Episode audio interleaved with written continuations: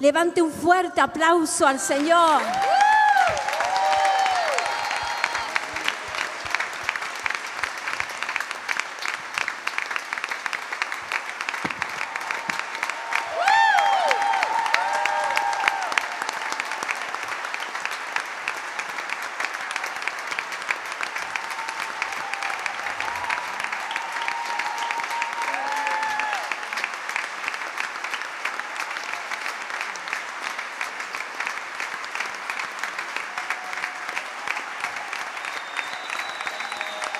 Fuertes aplausos a Jesucristo. Él es digno de toda la gloria y todo el honor. Démosle un aplauso fuerte al Señor. Oh, gracias Señor.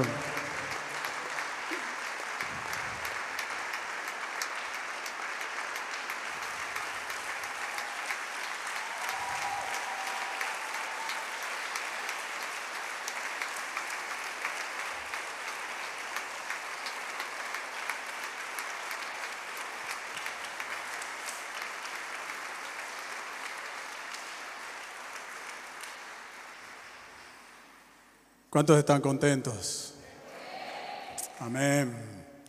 Eh, después de tres meses estar eh, eh, pues buscando la presencia del Señor y, renovándome en el Espíritu del Señor, estamos aquí de nuevo para seguir peleando por la batalla de Cristo y por la obra de Dios y, y todo lo que Dios tiene para nosotros, que son cosas extraordinarias y grandes. ¿Cuántos dicen amén? Amén.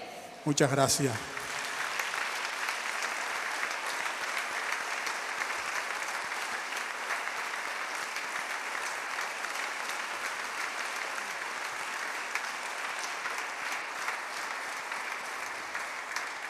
Y así como están, abrimos la palabra del Señor, hermanos, en Isaías capítulo 61. Quiero decirles el título de este sermón en esta tarde, lleva por título La orden de Dios. Así que diga conmigo la orden de Dios. Más fuerte. Isaías 61, versículo 1 al 8. Es un texto que ustedes conocen muy bien pero que ahora van a entender una visión de este texto bastante diferente de lo que ustedes hasta ahora han podido contemplar, no solamente en Isaías 61, sino en Lucas capítulo 4 también. Este texto que habla acerca de nuestro Señor Jesucristo, del Mesías prometido que vino, y que dice así, el Espíritu del Señor está sobre mí por cuanto me ungió el Señor me ha enviado a predicar buenas nuevas a los abatidos, a vendar a los quebrantados de corazón, a publicar libertad a los cautivos, a los presos apertura de la cárcel, a proclamar el año de la buena voluntad del Señor y el día de venganza del Dios nuestro, a consolar a todos los enlutados, a ordenar, diga conmigo, ordenar, que a los afligidos de Sión se les dé gloria en lugar de ceniza óleo de gozo en lugar de luto, manto de alegría en lugar de espíritu angustiado, y serán llamados árboles de justicia, plantíos del Señor para gloria suya. Edificarán las ruinas antiguas y levantarán los eh, asolamientos primeros y restaurarán las ciudades arruinadas, los escombros de muchas generaciones. Y extranjeros apacentarán vuestras ovejas, y los extraños serán vuestros labradores y vuestros viñadores y vosotros seréis llamados sacerdotes del Señor, ministros de nuestro Dios, seréis llamados, comeréis las riquezas de las naciones y con su gloria seréis sublime. Y en lugar de vuestra doble confusión y de vuestra deshonra, os alabarán en sus heredades, por lo cual en sus tierras poseerán doble honra y tendrán perpetuo gozo porque yo el Señor soy amante del derecho, aborrecedor del latrocidio para holocausto, por tanto afirmaré en verdad su obra y haré con ellos pacto perpetuo. Padre, te damos gracias por esta palabra y pedimos que llegue al corazón de mis hermanos de una manera extraordinaria en esta tarde. Pido que mientras predicamos tu palabra, tu Espíritu Santo se mueva por todo este lugar, toque cada vida, cada corazón, llegue con tu palabra, se albergue dentro, dé fruto dé fruto esta palabra en la vida de mis hermanos. Tú transformes, Señor, cualquier situación en la que se encuentren y el poder de tu Espíritu Santo haga una obra gloriosa en cada uno de ellos. Gracias te damos por tu presencia en este lugar, porque tú estás en medio de tu pueblo y te lo damos las gracias en el nombre de Jesucristo y el pueblo de Dios dice, se pueden sentar. Diga conmigo, Dios ha ordenado es una orden, versículo 3, una orden de Dios. No es cualquier cosa. No es una palabra que se da y que tú puedes, en un momento dado, puedes especular si, bueno, será para mí, no será para mí, será, no será, se cumplirá, no. Es una orden. Una orden del Rey de Reyes, una orden del Señor de Señores, una orden de la máxima autoridad del universo del dueño del universo y del mundo. Es una orden de aquel que gobierna todo lo que existe y todo lo que es. Es una orden. Y dice que Dios ha ordenado que se nos dé gloria en lugar de ceniza, óleo de gozo en lugar de luto, manto de alegría en lugar de espíritu angustiado. Dice además que ha ordenado que se nos llame árboles de justicia, que se nos reedifique lo arruinado, que se nos llame ministros de Dios, ha ordenado que se nos dé el doble cada vez. Son órdenes del Señor. Así que diga conmigo, Dios ha ordenado que se me dé gloria, gozo y alegría. Que se me restauren todas las cosas. Y que se me dé el doble cada vez. ¿Cuánto lo creen? Pero mire lo que dice, o lo que, lo que sucedió después de dos mil años de decir, este, perdón, después de 600 años de esta profecía, dos mil años atrás de nosotros, 600 años después de que se dio esta profecía, Jesús regresa a Galilea y entra en la sinagoga de Nazaret y se le pide en el culto que lea un texto de la palabra del Señor y que comente ese texto. El texto que el Señor escoge es este de Isaías capítulo 61. Y leemos que él leyó ese texto de, de, Isaías 61. En Lucas capítulo 4, versículo 18 podemos leer ahí y versículo 19, el Espíritu del Señor está sobre mí por cuanto me ha ungido para dar buenas nuevas a los pobres, me ha enviado a sanar a los quebrantados y sigue y sigue, sigue leyendo el texto de Isaías 61. Y cuando llega y termina de leer el texto, dice la palabra del Señor que enrolla el libro, porque se habría enrollado, enrolla el libro de Isaías y se lo da al ministro, el pastor de ese entonces, el ministro, el rabino, se sienta. Cuando un rabino o un lector se sentaba es porque quiere dar una enseñanza.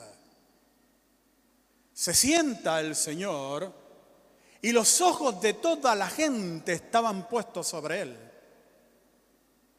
Y en ese momento, cuando el Señor está sentado y los ojos de todos están puestos sobre Él para ver qué es lo que iba a decir, el Señor dice, hoy se ha cumplido esta escritura delante de vosotros. Lucas capítulo 4, versículo 21. Hoy esto que habéis leído que he leído en Isaías 61. Esta orden expresó en otras palabras el Señor dada hace 600 años atrás, se ha cumplido delante de vosotros. Y más adelante, cuando se acercan por mandato de Juan el Bautista dos de sus discípulos a preguntarle al Señor, ¿eres tú el que había de venir o esperaremos a otro? Jesús no le responde inmediatamente a esos discípulos, sino que empieza a hacer milagros y libera a los endemoniados y sana a los enfermos y, da vista a los ciegos. Y cuando termina de hacer todos esos prodigios y todas esas sanidades, manda llamar a esos dos discípulos de Juan y le dice, id y haced saber a Juan lo que habéis visto y oído. Los ciegos ven, los cojos andan, los leprosos son limpiados, los sordos oyen, a los muertos son resucitados y a los pobres he anunciado el Evangelio. Id y decídselo a Juan. Jesús no solo dijo que se había cumplido esa orden dicha por el Señor en Isaías 61, sino que lo demostró. Lo demostró. Demostró que la orden dada en Isaías 61 se ha cumplido. Se cumplió hace dos mil años atrás. Se cumplió.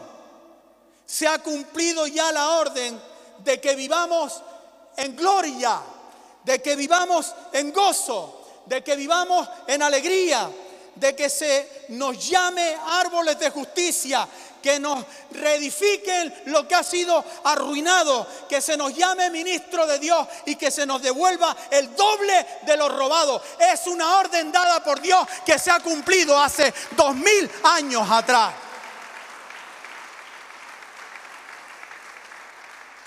La pregunta es, ¿por qué no lo vivimos? ¿Por qué no vivimos en gloria, gozo, alegría, en el doble cada vez? ¿Por qué no se nos han restaurado todas las cosas? ¿Por qué hay quienes no han vivido esto? Lo primero es porque Dios lo ha ordenado, pero nosotros no queremos tomarlo. No queremos tomarlo. Isaías 61.3 dice, a ordenar que se les dé manto de alegría en lugar del espíritu angustiado.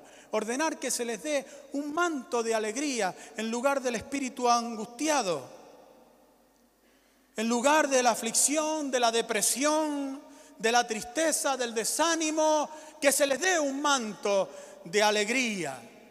La orden está dada. Está dada la orden. Denle un manto de alegría a esa mujer angustiada. Que se le dé un manto de alegría a ese que está en una depresión profunda. Denle el manto de alegría, es una orden. Denle el manto de alegría. ¿Dónde está ese manto?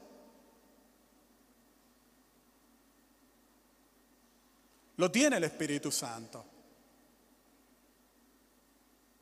Lo tiene el Espíritu Santo, pero nosotros no lo queremos coger como Raquel, no la Raquel de aquí, la otra Raquel.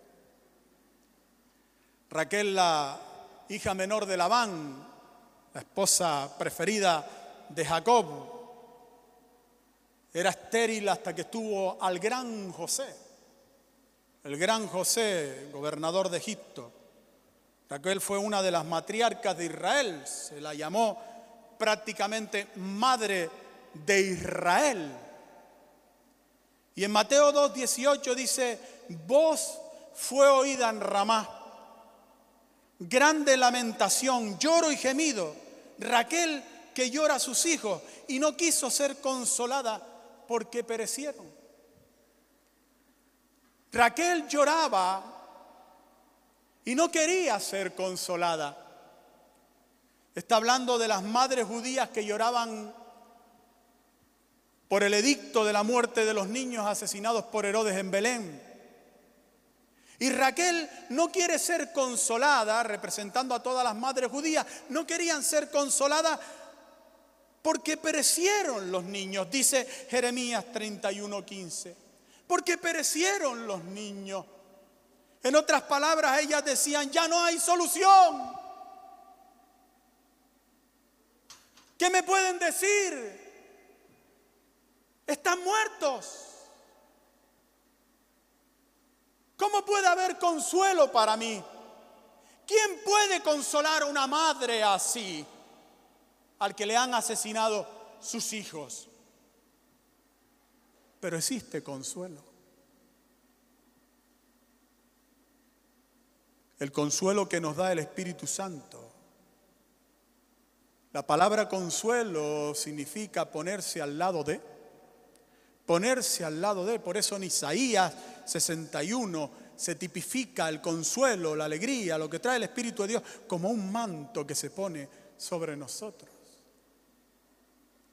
El Espíritu Santo tiene formas de consuelo en sufrimientos profundos que no tienen explicación. ¿Cómo lo hace? ¿Cómo lo hace? ¿Cómo consuela el Espíritu Santo? ¿Cómo se acerca el Espíritu Santo a una persona sumergida en una ansiedad, en una depresión profunda? Que lo único que ve por delante de sus ojos es la muerte. ¿Cómo lo hace? No lo sé. Ni lo sabe nadie. Si lo supiéramos, no necesitaríamos al Espíritu Santo. Pero no lo sabemos. Y Él lo hace.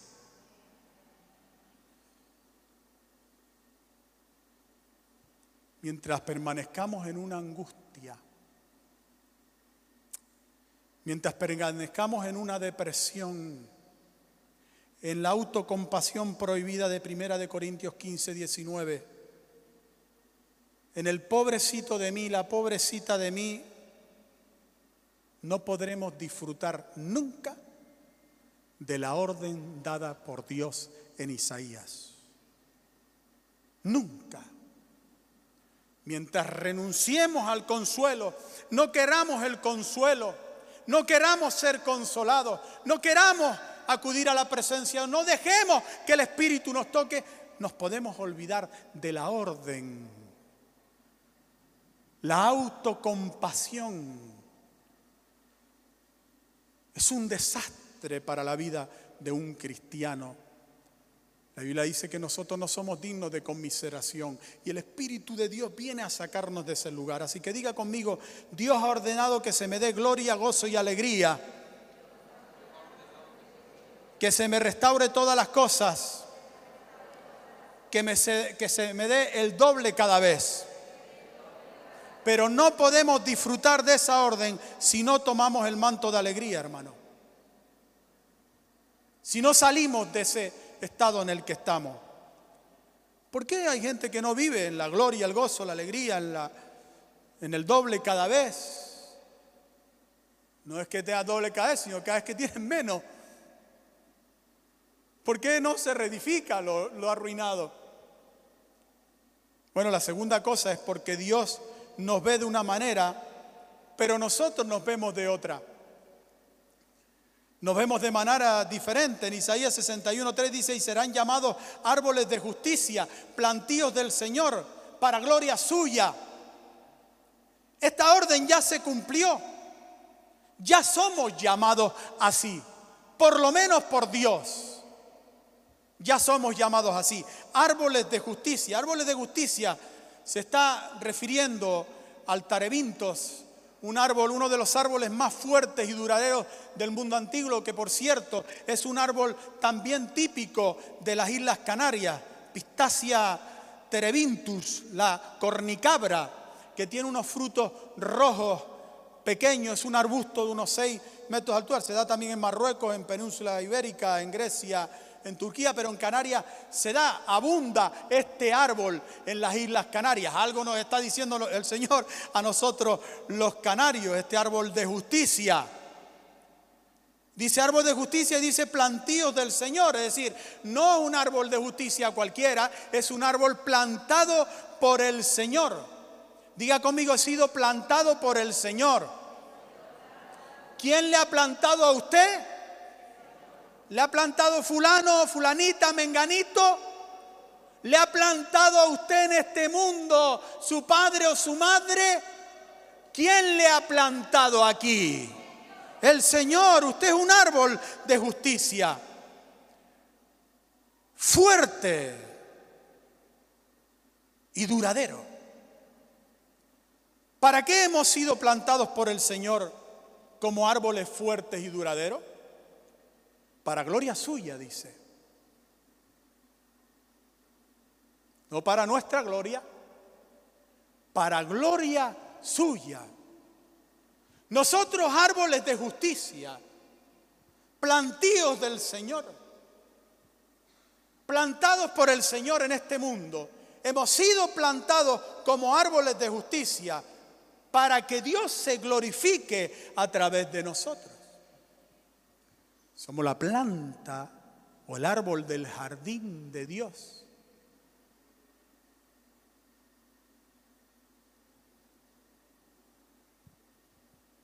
Somos sus árboles. Él muestra su gloria a través de nosotros. No a través del mundo y la creación, que también, pero es a través de nosotros que muestra su gloria aquí en este mundo. Hay un viejo cántico, no sé si se lo saben, que dice, nos dio la gloria por ceniza y el gozo en vez de luto y un manto de alegría en lugar de la aflicción. Y somos llamados árboles, plantíos del Señor, para darle gloria a Él. Canto aleluya, canto aleluya, para darle gloria a Él. Canto aleluya, canto aleluya, para darle gloria a Él. Hemos sido plantados aquí para darle gloria a Él. ¿Cómo nos vemos nosotros? ¿Como árboles o como plantas que pueden ser pisoteadas por cualquiera a su antojo? ¿Cómo nos vemos nosotros? No somos cualquier árbol, somos árboles de justicia. En 2 Corintios 5, 21 dice, al que no conoció pecado, por nosotros lo hizo pecado, para que nosotros fuésemos hechos justicia de Dios en él. Es decir, Cristo muere en la cruz del Calvario para que seamos árboles de justicia. Cristo derrama su sangre en la cruz del Calvario para convertirnos a nosotros en este mundo en árboles de justicia. Nosotros somos la justicia de Dios en Cristo Jesús. Significa que por la muerte de Cristo se nos declara a nosotros inocentes. Se nos asuelve de las culpas contra nosotros y se nos concede el don de la justicia. Y por eso somos árboles de justicia no por nuestra propia justicia, sino por la justicia hecha por nosotros en la cruz del caballo, del Calvario. No podemos vernos como pecadores, como hemos sido perdonados. No podemos vernos como condenados cuando hemos sido asueltos por el Señor. Y esto es muy importante porque hasta que no cambiemos la visión de nosotros, no podremos disfrutar de las órdenes de Dios sobre nuestra propia vida. Así que diga conmigo, Dios ha ordenado que se me dé gloria, gozo y alegría. Que se me restaure las cosas. Que se me dé el doble cada vez pero no podemos disfrutar de esa orden si no nos vemos como árboles de justicia puestos por el Señor, fuertes y duraderos. Ahora, ¿por qué además no vivimos en gloria, gozo, alegría, en el doble cada vez? ¿Por qué no se nos ha reedificado lo arruinado? Porque no creemos que siempre vamos a más, no a menos. Isaías 61:4 dice, reedificarán las ruinas antiguas y levantarán los asolamientos primeros y restaurarán las ciudades arruinadas, los escombros de muchas generaciones. Estas palabras, reedificarán, levantarán, restaurarán, habla del resurgimiento de lo material en Israel y en nosotros también, no solo de lo material, sino de lo espiritual. Habla de que Dios hace resurgir las cosas que han sido arruinadas, las cosas que nos han sido robadas. Dios hace resurgir con su poder y, y con su gloria. Dios no es un Dios anticlimático. Escuche esto. Dios no es un Dios anticlimático. Dios no es un Dios que va de más a menos, sino es un Dios que siempre va de menos a más. Siempre de menos a más. Él no lleva nunca una vida cuando la hace nacer en Cristo de más a menos sino de menos a más. Por eso dice, no os acordéis de las cosas pasadas, porque ya va una cosa más grande delante de ustedes. No voy con ustedes por un camino que va de más a menos. Voy con ustedes por un camino que va de menos a más. Proverbios 4:18 lo deja claro, más la senda de los justos es como la luz de la aurora, que va en aumento hasta que el día es perfecto.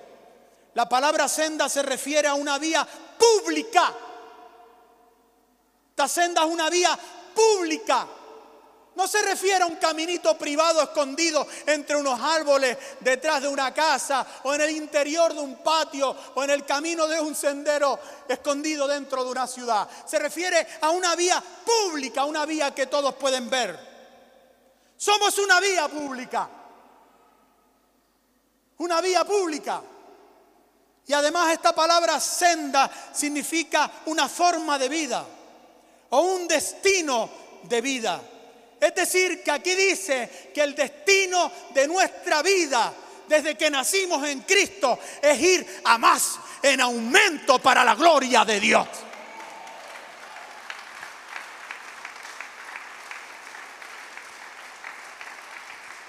Que va en aumento como la luz de hasta que el día es perfecto. Y Pablo en Hebreos 6.1 dice, vamos adelante a la perfección Vamos adelante a la perfección. Cuando se va hacia la perfección, no se va hacia menos, se va hacia más. No importa lo que nosotros pensemos, nosotros vamos caminando hacia la perfección, es decir, vamos a más. Cuando le preguntaron al centrocampista Sergio Ramos, es jugador del Real Madrid, ¿En qué pensaba un centrocampista, un delantero, cuando va corriendo hacia la portería con el balón entre los pies, dispuesto a disparar para introducir un gol? Meter el, balón dentro de la portería. ¿En qué estaba pensando? ¿En qué piensa un centrocampista? ¿En qué piensa un futbolista que va corriendo, un Ronaldo, un cualquiera, que van corriendo hacia la portería para disparar un gol? Y él dice, estoy pensando en cómo lo voy a celebrar. Si por la banda derecha o por la banda izquierda. Dice, no, no estás pensando en si meter o no el gol. Dice, no, no, estoy pensando ya en la celebración. Estoy pensando ya en la celebración. ¿Cómo y dónde va a celebrar usted el gol, la victoria, la bendición que Dios va a traer mañana sobre su vida?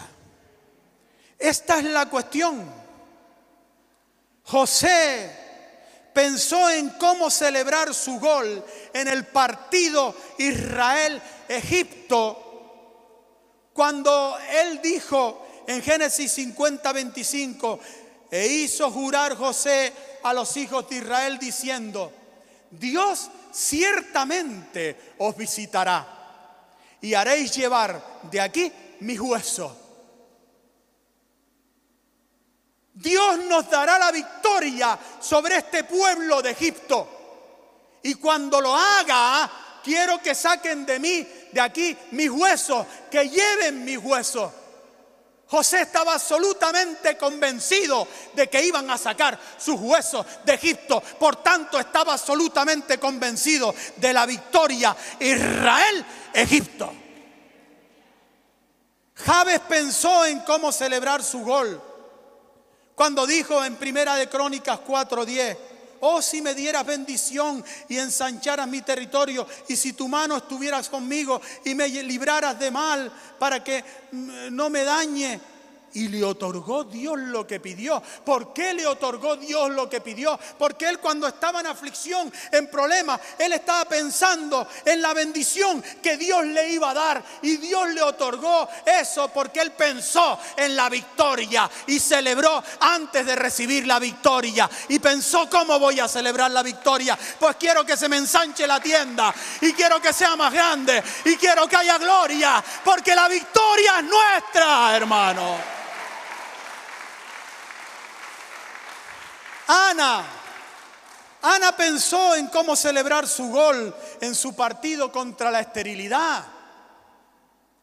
En primera de Samuel 1:11 dice, "Si te dignares a mirar a la aflicción de tu sierva y te acordares de mí, y no olvidares de tu sierva, sino que dieres a tu sierva un hijo varón, yo lo dedicaré al Señor todos los días de su vida." Y fue y lo dedicó al Señor. Ella no pensó en su esterilidad. Ella pensó que tenía la victoria sobre la esterilidad y cogería a su hijo y lo dedicaría al Señor. Pero hay gente que le cuesta pensar en cómo celebrar el gol de la victoria. A esos Dios les ayuda como a Pedro que le dijo el Señor a Pedro en Lucas 22, 31, Simón, Simón, he aquí Satanás os ha pedido para zarandearos como a trigo, pero yo he rogado por ti que tu fe no te falte. Y tú, una vez vuelto, confirma a tus hermanos. ¿Usted cree que Pedro cuando negó al Señor vino a sus hermanos diciéndole, oh, lo siento mucho? Es que negué al Señor, no Señor. Él vino celebrando la victoria de Cristo sobre Satanás, sobre el mundo, sobre el infierno. Y vino allí confirmando y dando ánimos y diciendo, tenemos la victoria, porque aquí estoy yo, símbolo de la victoria en Cristo Jesús. Eso dijo Pedro. Así que diga conmigo, Dios ha ordenado que se me dé gloria, gozo y alegría. Que se me restauren las cosas. Que se me dé el doble cada vez. Pero no podemos disfrutar de esta orden si no creemos que en Dios siempre vamos a más. ¿Cuántos creen que en Dios siempre vamos a más? ¿Cuántos creen que en Dios siempre vamos a más? Y lo voy a dejar aquí puestos de pie, queridos hermanos. Cierre sus ojos delante de la presencia del Señor.